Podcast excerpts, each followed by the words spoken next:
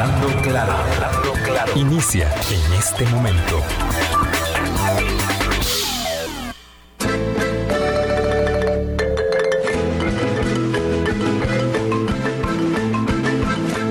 Caballito, caballito, caballito nicoyano, sabes de mis ternuras, de mis Colombia. Tu relincho pampero y tu paso sin igual, caballito nicoyano, es romance musical. Hola, muy buenos días a los que de la patria por su voluntad decidieron la anexión del partido de Nicoya. Y a nosotros todos que nos hemos enriquecido y nos enriquecemos día a día de la diversidad que mm, la cultura rica, vasta, alegre, contagiosa, eh, trabajadora de los nicoyanos, de los santacruceños, de los liberianos, de los guanacastecos, todos hacen parte de este, de este cielo azul que nos cobija a todos. Gracias por hacer parte de nuestro Hablando Claro aquí en Colombia, en un, con un país en sintonía. Hoy, lunes 25 de julio, edición pregrabada. Don Álvaro Murillo, ¿qué tal? Muy buenos días. Buenos días, Vilma. Buenos días a ustedes, guanacastecos y guanacastecas, a todos, porque esta es una fiesta nacional basada en Guanacaste, ciertamente. Que tengan una muy buena semana, que estén disfrutando su feriado, si lo tienen, que estén trabajando con este ritmo de caballito nicoyano, también con que empezamos este programa y poniendo la mirada, que lo bueno es que estas fechas nos obligan a sacar la mirada del centro del país, muchas veces tan, este país tan centralista, ciertamente, y ver a las provincias más allá de los 300 o 350 mil eh, habitantes de la provincia de Guanacaste. Es una fiesta de todos y, sobre ella, sobre ella comentamos, Vilma. Hablando de centralismos, qué gusto de verdad tener con nosotros a don Vladimir de la Cruz de Lemos hace días que no estábamos conversando con él en el micrófono hablando claro. Y digo hablando de centralismos, eh, cuando en 1821 eh, nos llega la declaratoria de la independencia, pues estos son aquí entre, entre cuatro provincias. Este, la deliberación, el debate, la, la- la expectativa que se generó respecto de esa decisión, Cartago, La Juela, Heredia y San José, y más no contamos de ahí. Eh, lo cierto es que el país, el país so- es más que, que las cuatro provincias centrales y hoy le dedicamos eh, un buen rato de nuestra reflexión a Guanacaste. Don Vladimir, buenos días. Muy buenos días, Vilma. Muy buenos días, Álvaro. Muy buenos días a los queridos radioyentes de este programa. Mi papá es avangareño, entonces. Avangares por también. supuesto, por supuesto. Entonces, Avangares De la también. Junta de Avangares, por Uf. supuesto. Entonces, saludamos a los avangareños. También, claro, por Y supuesto. una nuera mía también es de Avangares. así que Más allá del entonces- partido de Nicoya, ¿verdad? Sí, por pero, supuesto. pero al final la fiesta es de todos. Pero hoy es de Guanacaste. Hoy es de Guanacaste, sí. Hoy es de Guanacaste. Por cierto que hablando de eso, Sí. cuando se... mm, Primero quitémonos la eh, mala costumbre de hablar de la anexión de Guanacaste, ¿verdad? Porque hay alguna gente que todavía habla de la, de la anexión de Guanacaste. Cuando se decide la anexión del eh, Nicoya y Santa Cruz, básicamente, yo quiero que ahí usted empiece a hilar porque no me atrevo a entrar en ese terreno fangoso donde voy a quedar mal expuesta con un historiador. Eh, Liberia dice, no, yo no, yo me quedo al lado. Y luego viene la incorporación a Liberia. ¿Es así, don Vladimir? Sí, efectivamente. Vamos a ver. Primero, el... lo que habían eran pueblos en aquella época. Las provincias se constituyeron hasta 1848. En 1835 se desarrollan los departamentos, que fueron tres en ese momento. El occidental, esta zona de San José y hacia San Ramón, toda esa parte. El oriental hacia la región de Cartago y para allá. Y el de Guanacaste porque ya estaba incorporado al territorio nacional todo el partido de Nicoya y se había ampliado eso. Entonces, pero en ese momento son pueblos y ciertamente los pueblos del Valle Central eran como una isla en el conjunto territorial y los pueblos de la región de Nicoya eran otra isla importante porque ahí era Nicoya, Santa Cruz y Liberia, que se llamaba Guanacaste. Eh, nuestra, la, la región de Guanacaste, esa, esa parte de la península, incluso desde el punto de vista eh, geológico, geomorfológico, orográfico, para decirlo con esos términos de la geología, es la parte más antigua de Costa Rica. La parte más antigua de Costa Rica o las partes más antiguas son Golfo Dulce y Nicoya, que se levantan de manera juntas, más o menos son las puntas del territorio que se van levantando cuando se unen los dos, la parte norte y la parte sur del continente. Y ahí tenemos, digamos, las raíces territoriales más importantes y antiguas. Y ese es a veces un dato que nadie conoce, o, no, poco se conoce, no es que nadie conoce, poco se conoce, pero es importante para señalar, digamos, la antigüedad de la región, ¿verdad? Y después, obviamente, es una región culturalmente vinculada a México en aquella época, a la llegada de los españoles, forma parte de, de la Mesoamérica como región y del imperio mexicano, eh, donde los mexicanos llegaban a cobrar tributos con alguna regularidad era una cultura muy extraordinariamente avanzada, la parte de Nicoya, cuando Gonzalo Fernández de Oviedo llega ahí en 1519, 20, 21, que está por ahí, encuentra una ciudad, la ciudad de Nicoya, con sus espacios, con sus edificios, con mercados que los trabajaban las mujeres, con áreas de residencia para los principales, con un montón de prácticas sociales, hasta juegos, habían áreas de juegos y hasta el juego de la pelota que se jugaba, que era pasar una pelota por un palo que tenía un circulillo arriba. Todo eso lo describe. Y otra cosa interesante de esa parte de Nicoya es que las culturas aborígenes de ahí eran navegantes ¿Por qué sabemos que eran navegantes? Porque primero todas las islillas del Golfo están habitadas, ¿verdad? Eso se podía pasar a nado o en pequeños botes. Pero los arqueólogos nuestros, cuando han encontrado lo que ellos llaman los basureros indígenas de, esa zona, eh, y eso indica de alguna manera cierto, cierto cuidado de las culturas antiguas, ahí depositaban todos los restos y ahí hay montones de restos de atún de huesos y el atún es un pez de mar adentro. De mar adentro, claro. Entonces tenemos que entender que los, esas culturas nicoyanas habían, o chorotegas, habían desarrollado naves que les permitía ir mar adentro, regresar con carga ¿ah?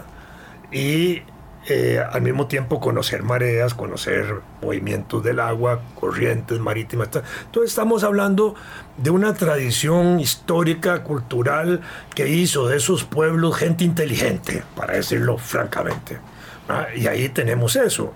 Y durante el periodo de la colonia, conquista y colonia, digamos, de la parte de la colonia, es la región que se desarrolla como una gran región ganadera más de 500 años tenemos de hato ganadero en la región de Guanacaste que tiene las raíces en esa zona. De manera que la historia de la ganadería de Costa Rica hoy se vincula obviamente a la ganadería de la Gran Nicoya.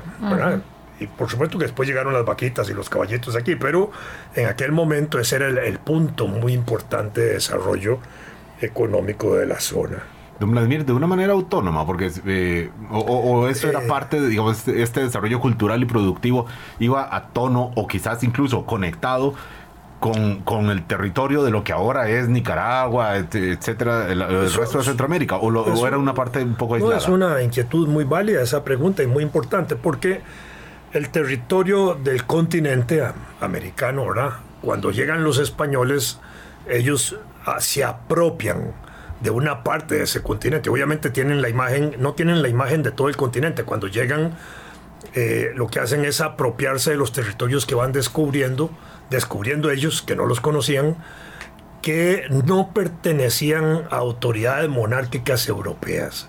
Entonces, al no pertenecer a autoridades monárquicas europeas, de acuerdo a la tradición de la época, ellos podían hacerse propietarios de eso con todo lo que había. Y eso hacía la expansión de los imperios europeos.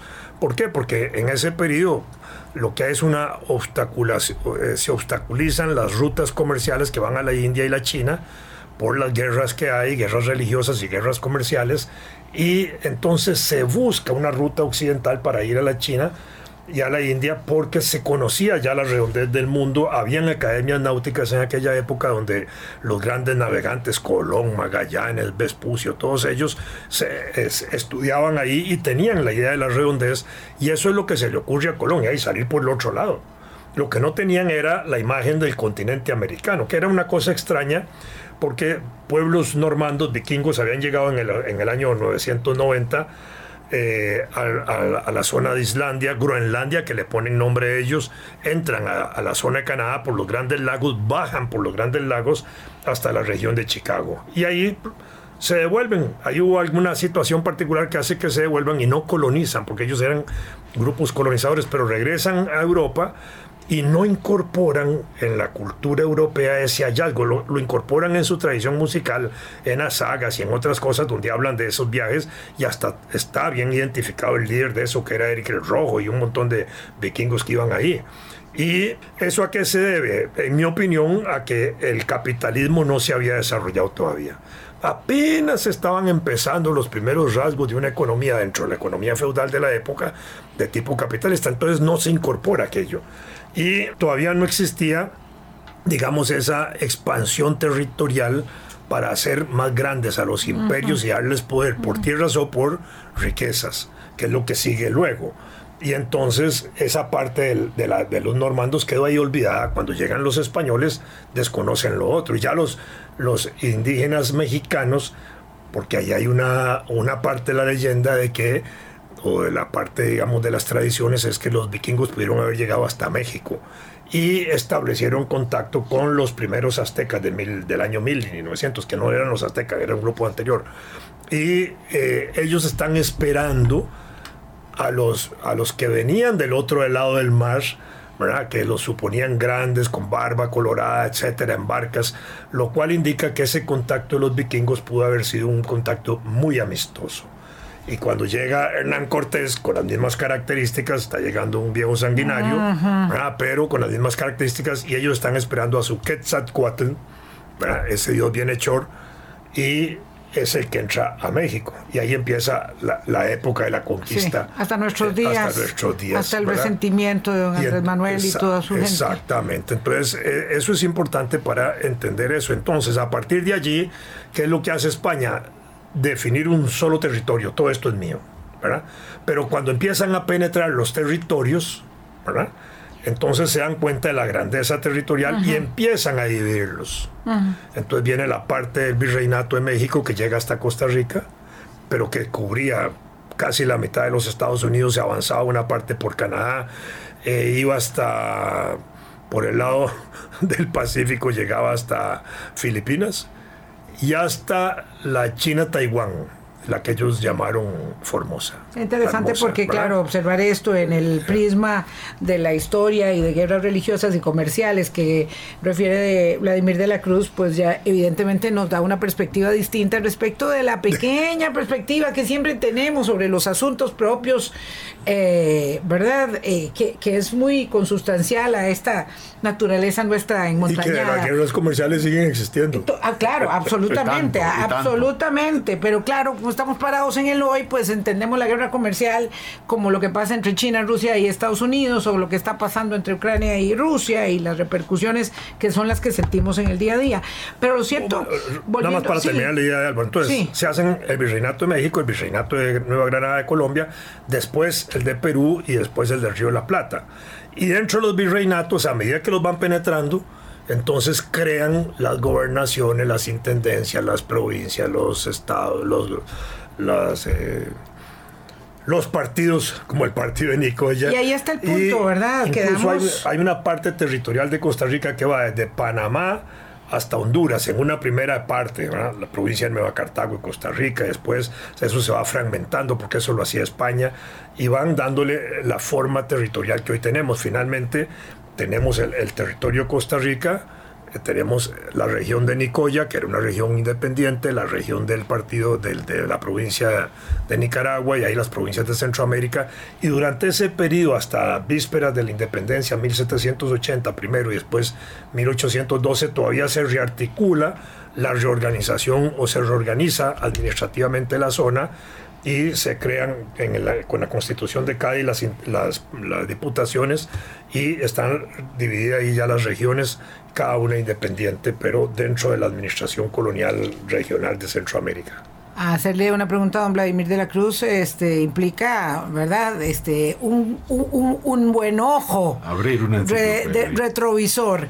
Este, pero bueno, ya estábamos situados ahí. Lo cierto es que estábamos bastante lejos, como en la cola del virreinato de México, y bastante lejos, ¿verdad? Como en la puro cucurucho del otro virreinato de Cartagena. Entonces, lo cierto es que ahí, ahí es donde se inserta esa realidad nuestra de la independencia en 1821 y luego de la anexión del partido de Nicoya en 1824. Nos quedamos en ese momento, en ese aparte de la historia para volver después de los mensajes.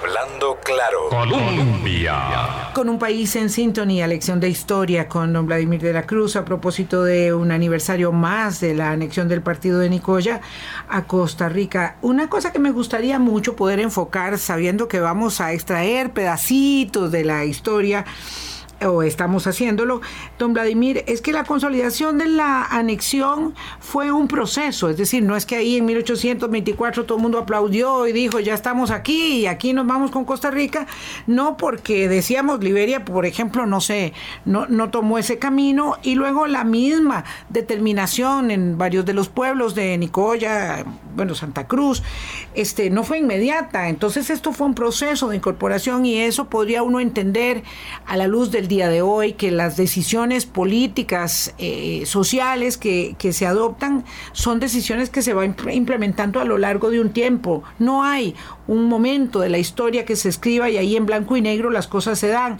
Este proceso de anexión eh, se consolidó a lo largo de varios años después de 1824. Y antes. Y antes, claro, y antes de que se tomara la decisión.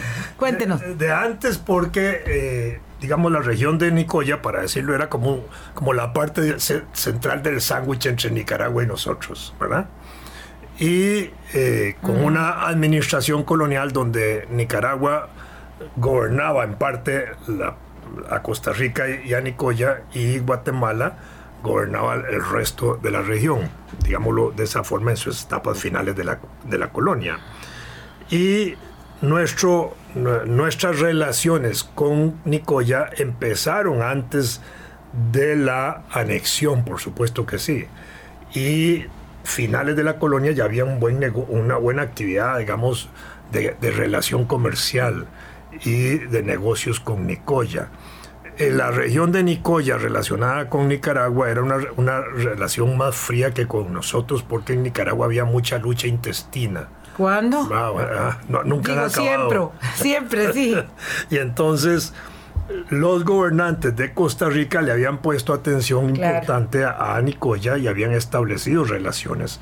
Justamente Juan Mora Fernández, nuestro primer jefe de Estado, es uno de los que eh, impulsa ese tipo de relaciones antes de la misma eh, eh, anexión o incorporación de Nicoya al territorio costarricense. Desde 1821 se están buscando los nexos y hay documentos que eh, invitan a los nicoyanos para que tengan una relación estrecha con nosotros y efectivamente eso se va consolidando hasta que en el 24, brincando en los detalles, eh, se toma la decisión de incorporarse al territorio de Costa Rica adherirse, anexarse, como lo queramos llamar. ¿verdad? Era un propósito, don Vladimir, porque puede establecerse muy buenas relaciones, pero también puede establecerse muy buenas relaciones con el objetivo de que el territorio de Nicoya se incorpore a la estructura de Costa Rica. Sí, el acta, fue, de, fue Nicoya, el acta de Nicoya dice exactamente eso. ¿Por qué? Porque Costa Rica le da más seguridad jurídica, porque Costa Rica le da más apoyo, porque Costa Rica le da protección en fin, hay, un enunciado de varios, eh, varios eh, asuntos donde los nicoyanos reconocen que es mejor estar del lado nuestro que del lado de Nicaragua. Y eso los, los, los lleva a, a, y a los que impulsan ese proceso, a los briseños, que son varios, a, anexarse a nuestro territorio a petición en parte y a, invitación, más bien a invitación de que lo hagan por parte de las autoridades de Costa Rica después de 1821, por supuesto que sí. Pero sí hay, digamos, razones económicas, tributarias, de seguridad, de estabilidad, de protección que le daría el Estado de Costa Rica a los nicoyanos y ellos toman la decisión por su propia voluntad, por supuesto. Y, y por bueno, esto es antes, y decíamos que también durante el decenio posterior, no sé, Ah, no, no, no. si fueron 10 o Después más viene- años, Después, viene la bronca. Para usar un término. para moda. hacer un término, sí, sí, sí, en boga. Porque se, se anexa Nicoya en el momento en que también estamos entrando a las Provincias Unidas de Centroamérica y a la República Federal y Nicaragua protesta. Porque Nicaragua reivindica, dice que eso es territorio nicaragüense, que ha pertenecido a Nicaragua tradicionalmente. todo me suena, todo me suena, Por dirección de gobierno anterior. Y entonces, eh, en los órganos de la República Federal, tanto el Congreso como la parte judicial, siempre se le da la razón a los nicoyanos de la decisión que hicieron y a los costarricenses de la aceptación del territorio. Y eso se va consolidando ahí en el tiempo. Pero eso lo mantienen los, los nicaragüenses en pelea durante la República Federal hasta el año 38. En el año 38 la República Federal prácticamente se, se disuelve, digámoslo así. Nosotros volvimos a tener un intento de reincorporarnos ahí en el año 42 cuando estuvo aquí Morazán, pero no, no fructificó. Y el, el tema de Nicoya siempre, de- del partido y la anexión, quedó siempre pendiente y sensible con Nicaragua hasta la guerra del 56. ¿Qué pasa con la guerra del 56? Nicaragua llega campaña William nacional. Walker, invitado por los nicaragüenses, él no llegó invas- invadiendo, así es. se impone, se impone en Nicaragua y en 1855 con el presidente Rivas de Nicaragua, William Walker publica un mapa de Nicaragua que es una, una preciosidad del mapa, una preciosidad del mapa. Expertos, en- expertos en mapas, los nicaragüenses, por cierto. Un mapa y, y en delimitación No, no, de no, sus propias fronteras. Pero ese mapa incluía toda la península de Nicoya y hacía el límite de Costa Rica desde la es. desembocadura del río San Juan en una línea recta hasta la desembocadura del Tempisque. Ese es el mapa. Y es, el mapa es una belleza verlo.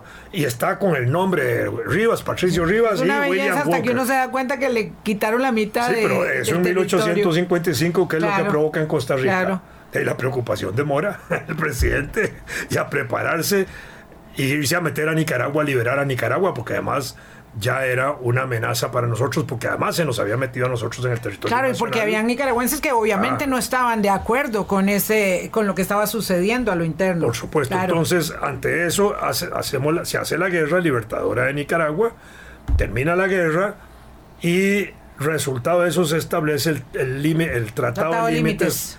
Caña de Jerez Ajá. en 1858, con el cual se define la frontera y en la frontera queda incluida la región de Guanacaste y Nicoya del Partido Viejo. de- de- y a cambio cedimos, y, Y- a cambio cedimos el río San Juan.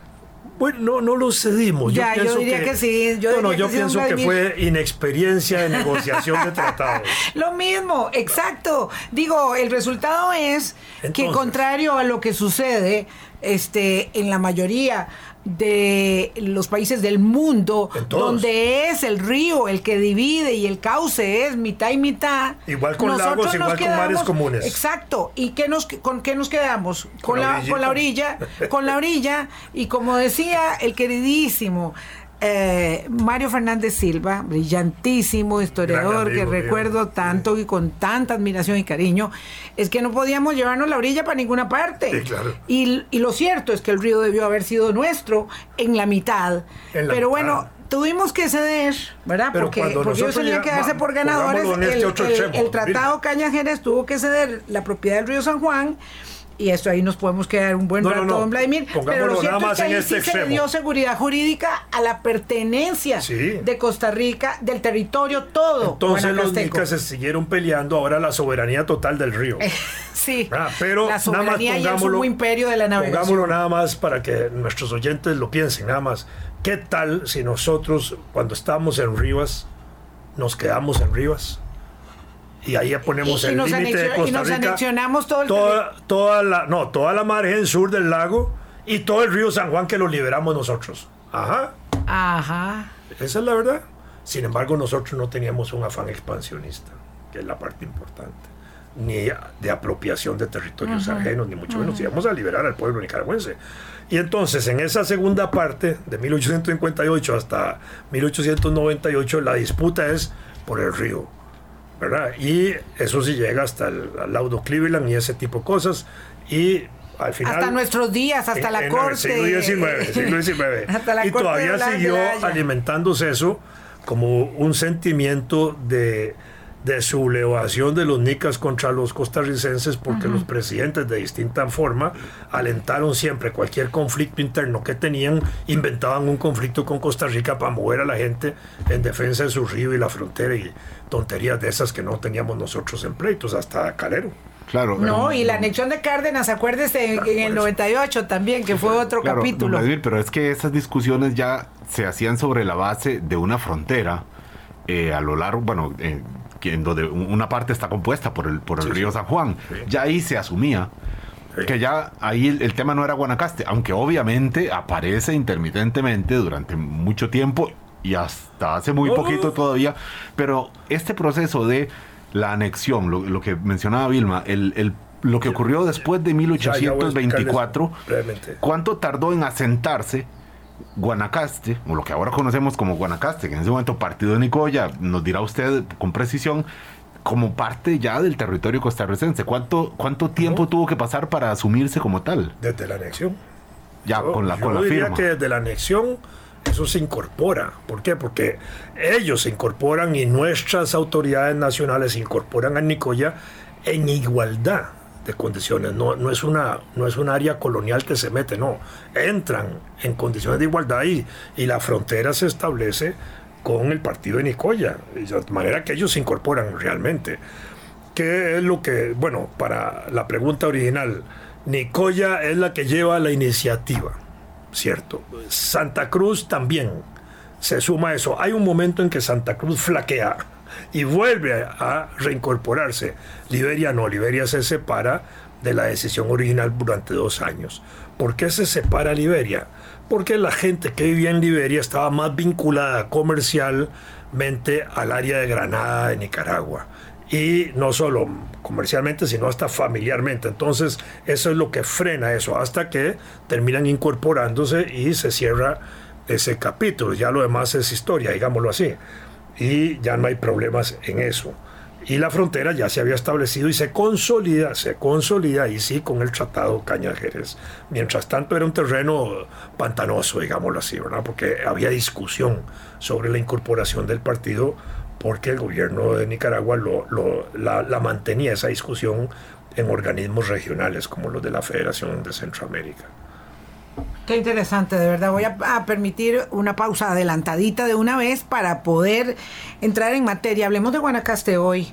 Hablemos de lo que eh, Guanacaste reclama. Porque las provincias nuestras periféricas, ¿verdad? Digo, Guanacaste, Punta Arenas y Limón reclaman. Y aunque Guanacaste ha recibido eh, la expansión de la actividad productiva y la transformación del turismo como la fuente más, eh, bueno, yo no sé si la más importante, pero una de las más significativas, ¿verdad? Sí, seguro que sí, en la constitución de lo que desde los años 90 hasta ahora se ha eh, producido con este enclave turístico, lo cierto es que eh, cada festividad los reclamos afloran y las diferencias y las desigualdades que marcan las periferias costarricenses eh, respecto del área central están ahí siempre muy presentes. Y claro, y ahí ese acto político que ningún presidente, que ningún presidente dice yo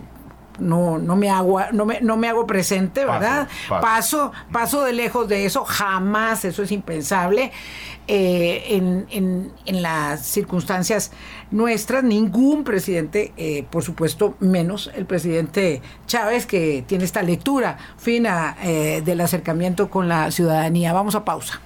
Colombia.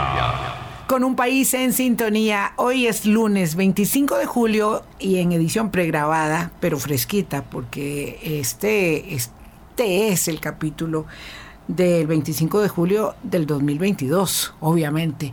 Nos encanta eh, refrescar acontecimientos de la historia y traer a valor presente la guanacastequidad eh, en una fecha como esta, imperioso, y además hacerlo con Vladimir de la Cruz, con esta forma eh, narrativa, amena, interesantísima, que cautiva, eh, es algo que, que agradecemos mucho, por supuesto. Qué memoria. Usted sabe, don Vladimir, que yo esa, esa dotación no me llegó, pero qué admirable es la capacidad para guardar los datos en la historia y, en la, y tener en la cabeza como tan fresco como ayer. Eh, las circunstancias que son tan importantes, porque si uno, si uno no puede saber de dónde viene, pues es muy difícil saber para dónde va. Eso, eso dice este Malpaís y Vlad- eh, este el Fidel. Gamboa, sí, el, El refrán refrán que acuñó, que acuñó este eh, Malpaís en esas canciones inolvidables. Bueno, vamos a ver, hablemos de Guanacaste hoy. Esa consolidación política, social, jurídica eh, que lleva a la pertenencia de eh, Costa Rica y que no siente a veces el guanacasteco, pese a los beneficios que ha generado estas últimas cuatro décadas, sobre todo de actividad turística eh, ya enrumbada como política del Estado costarricense, eh, no siente que le, llama- que le, que le derive en beneficios eh, tangibles y puntuales. Y decíamos antes de la pausa, no hay ningún presidente ni presidenta que se sustraiga a un 25 de julio en el antes, el durante y el después de esa celebración. Porque es una fiesta regional que se celebra nacionalmente, es la única. Y no solo se celebra nacionalmente, sino que es como eh, algo tan natural que es costarricense puro. Es decir, celebrar la anexión es como exaltarnos a nosotros mismos. Siendo una fiesta local, regional, se impone en el país de una manera total, donde en todas partes del país se celebra. No hay ninguna otra fiesta en el país. Claro, claro, porque uno que diría que la carácter. independencia pues No, es no. una fiesta nacional que se celebra nacionalmente y que la patrona de Costa Rica no lo es de Cartago y es una fiesta que se celebra nacionalmente, pero esta Esta no, esta es nacional fiesta. porque hay una identidad Wow. total. ¿Por qué, don Vladimir? Hago pregunta aquí de, de niño de 7 años. ¿Por qué lo celebramos así? ¿Por qué esa identidad la, la- la hacemos de carácter nacional? Sí, porque se le fue dando esa celebración, ese Naturalmente. carácter, se fue incorporando, sí, en la identidad nuestra. Esa guanaquestequidad, que cuesta decir el término, se vuelve parte de la nacionalidad, de la esencia, del de la ADN, identidad, claro. del ADN costarricense. Y entonces lo celebramos como una de las grandes fechas nuestras, ¿verdad? Yo creo que esa es una cosa verdaderamente trascendente, porque no es que no hay en, en todo el territorio nacional una, una fiesta como esa, que trascienda de esa manera, ¿verdad?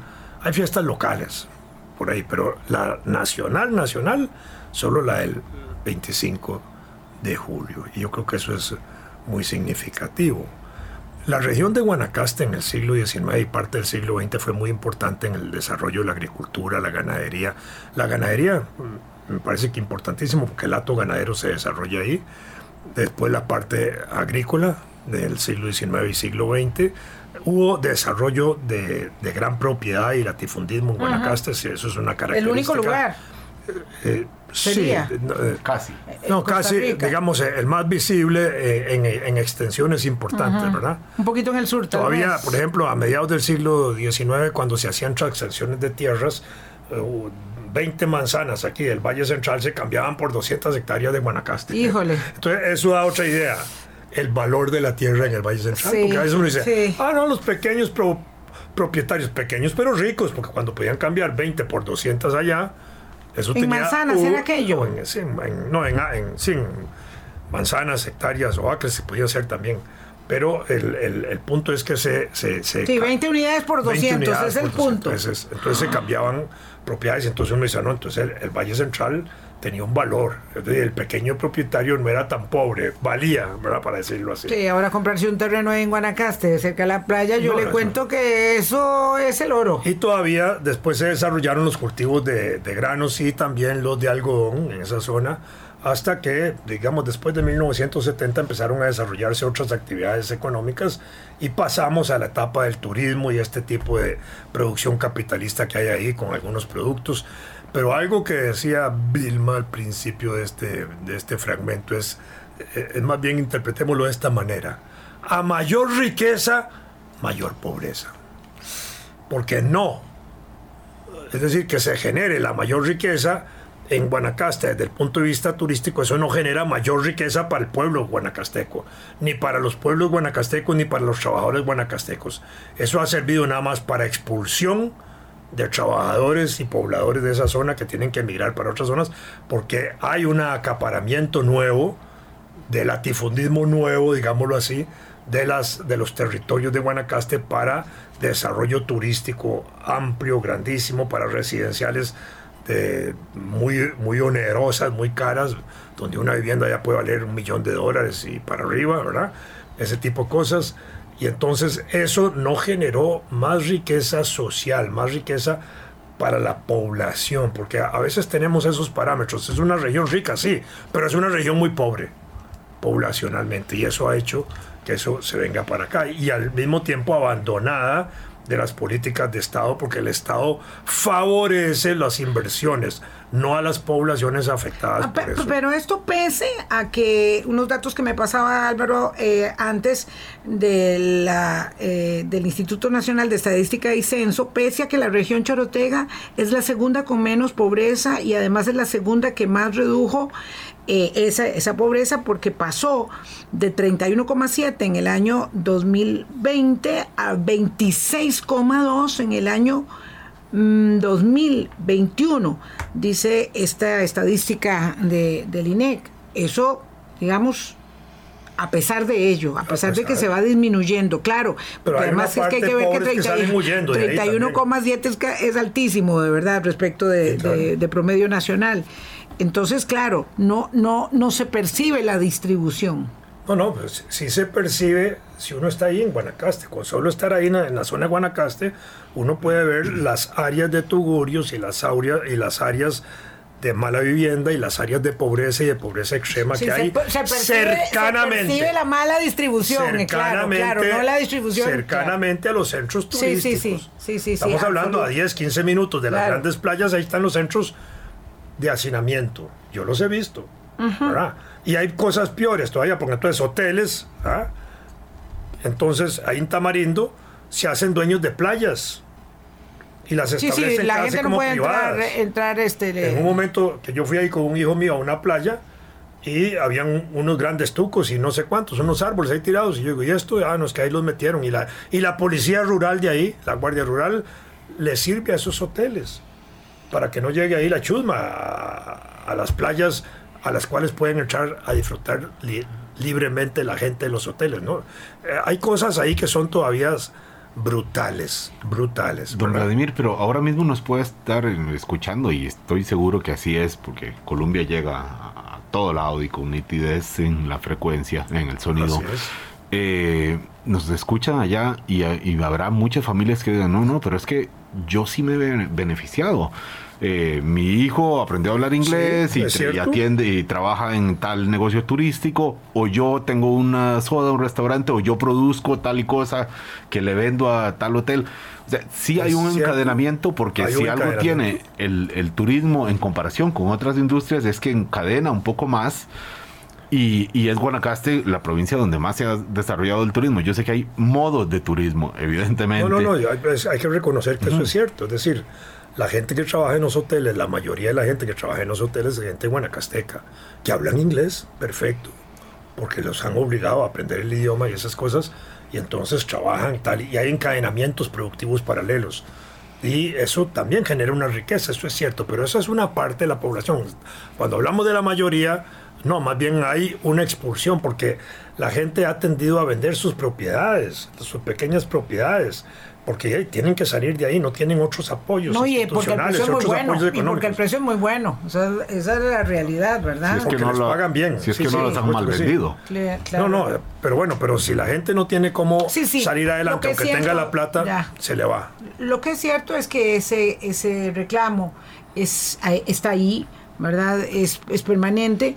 Y lo que es cierto es que, eh, para, para, verlo en este contexto mm, del momento, es que no hay, eh, ¿verdad? Un, un mandatario, un equipo de gobierno que no se traslade en pleno a Guanacaste, ¿verdad? No hablo solamente, digamos, del momento de eh, la puesta en escena protocolaria de un consejo de gobierno, que es un protocolo nada más, que es simbólico, no se toman decisiones sustantivas ahí, o una sesión de la Asamblea Legislativa, que también es simbólico, protocolario, sino del hecho de este que se traslada todo el gabinete y van a, eh, desde días antes, a hacer visitas, ¿verdad? Y hay ahí un reconocimiento de eh, gestión, de evaluación, de, de rendición de cuentas, de ofertas, por supuesto. Y que de eso, digo, porque eso no se puede eh, sustraer ningún gobierno, como decíamos, pero luego queda como, como ahí en, eh, no sé, en la visita, digamos, en, en- en la, en la fiesta, en la celebración. Eh, hablo de, de lo, de lo de siempre.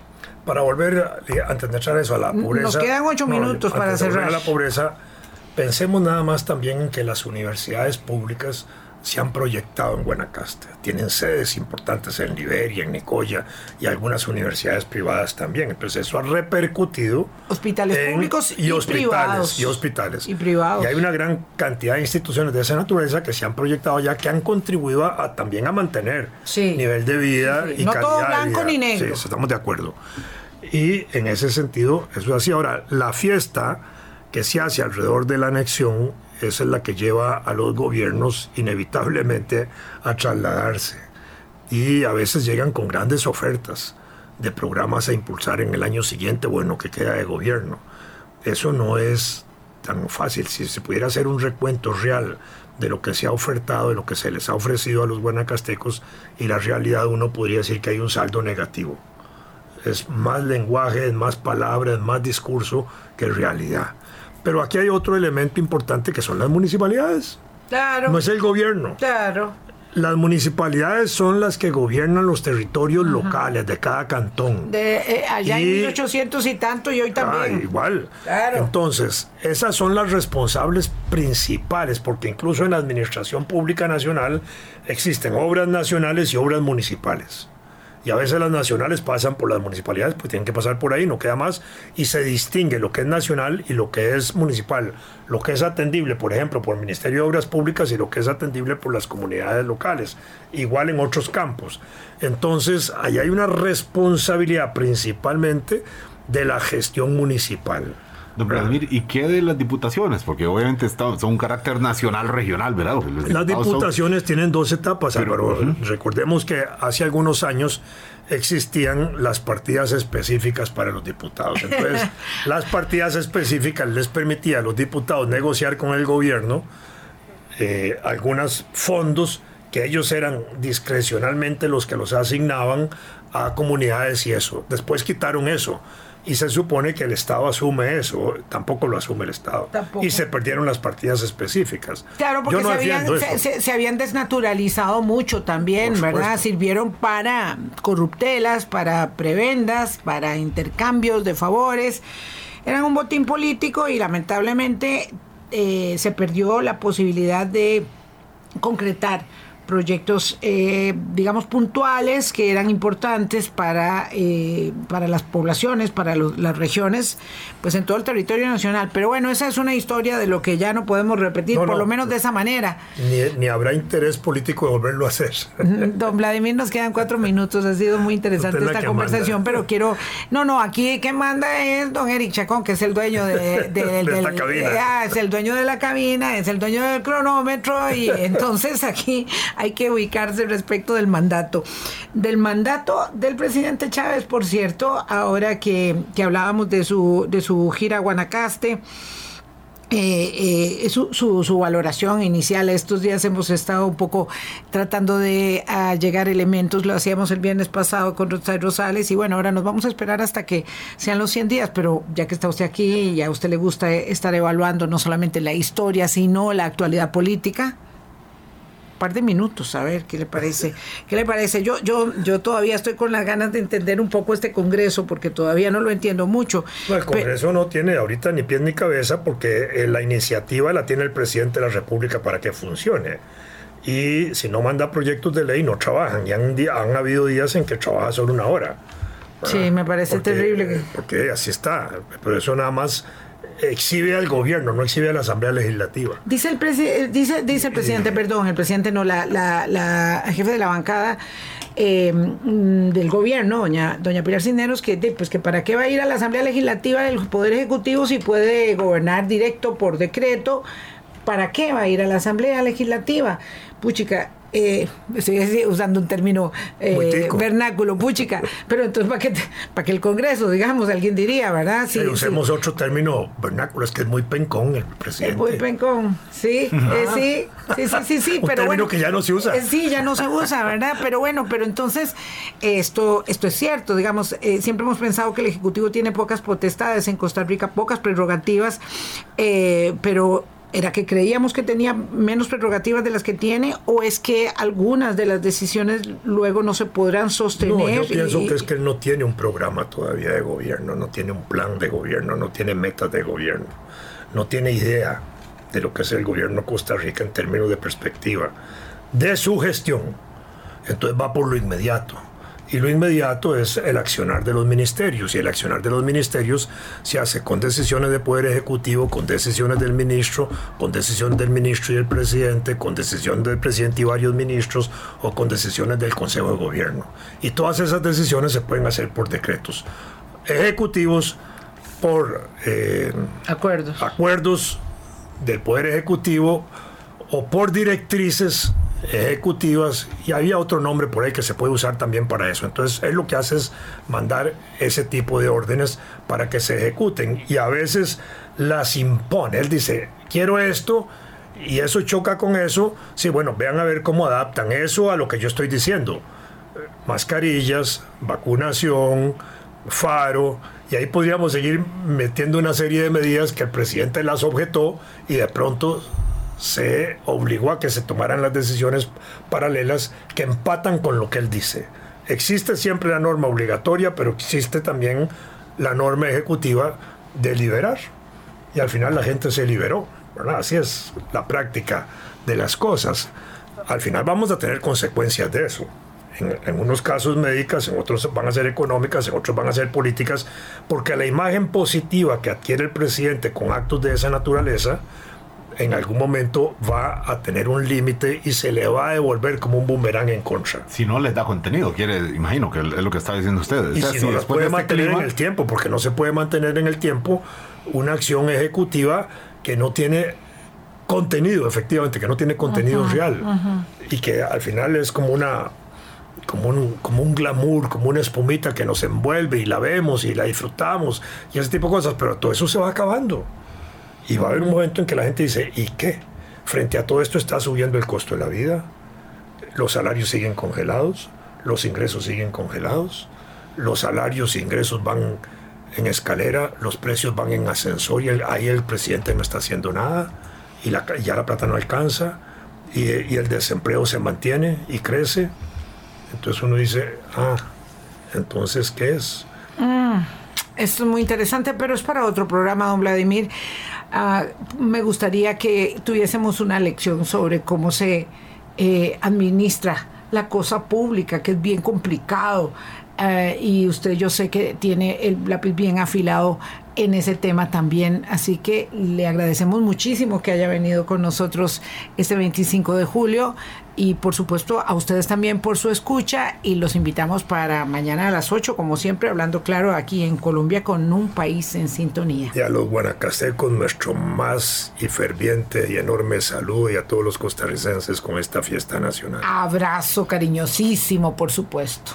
Buena, eh, buen lunes, feriado o laboral eh, y buena semana para todos. Nos vamos. Hasta luego. Hablando claro, hablando claro.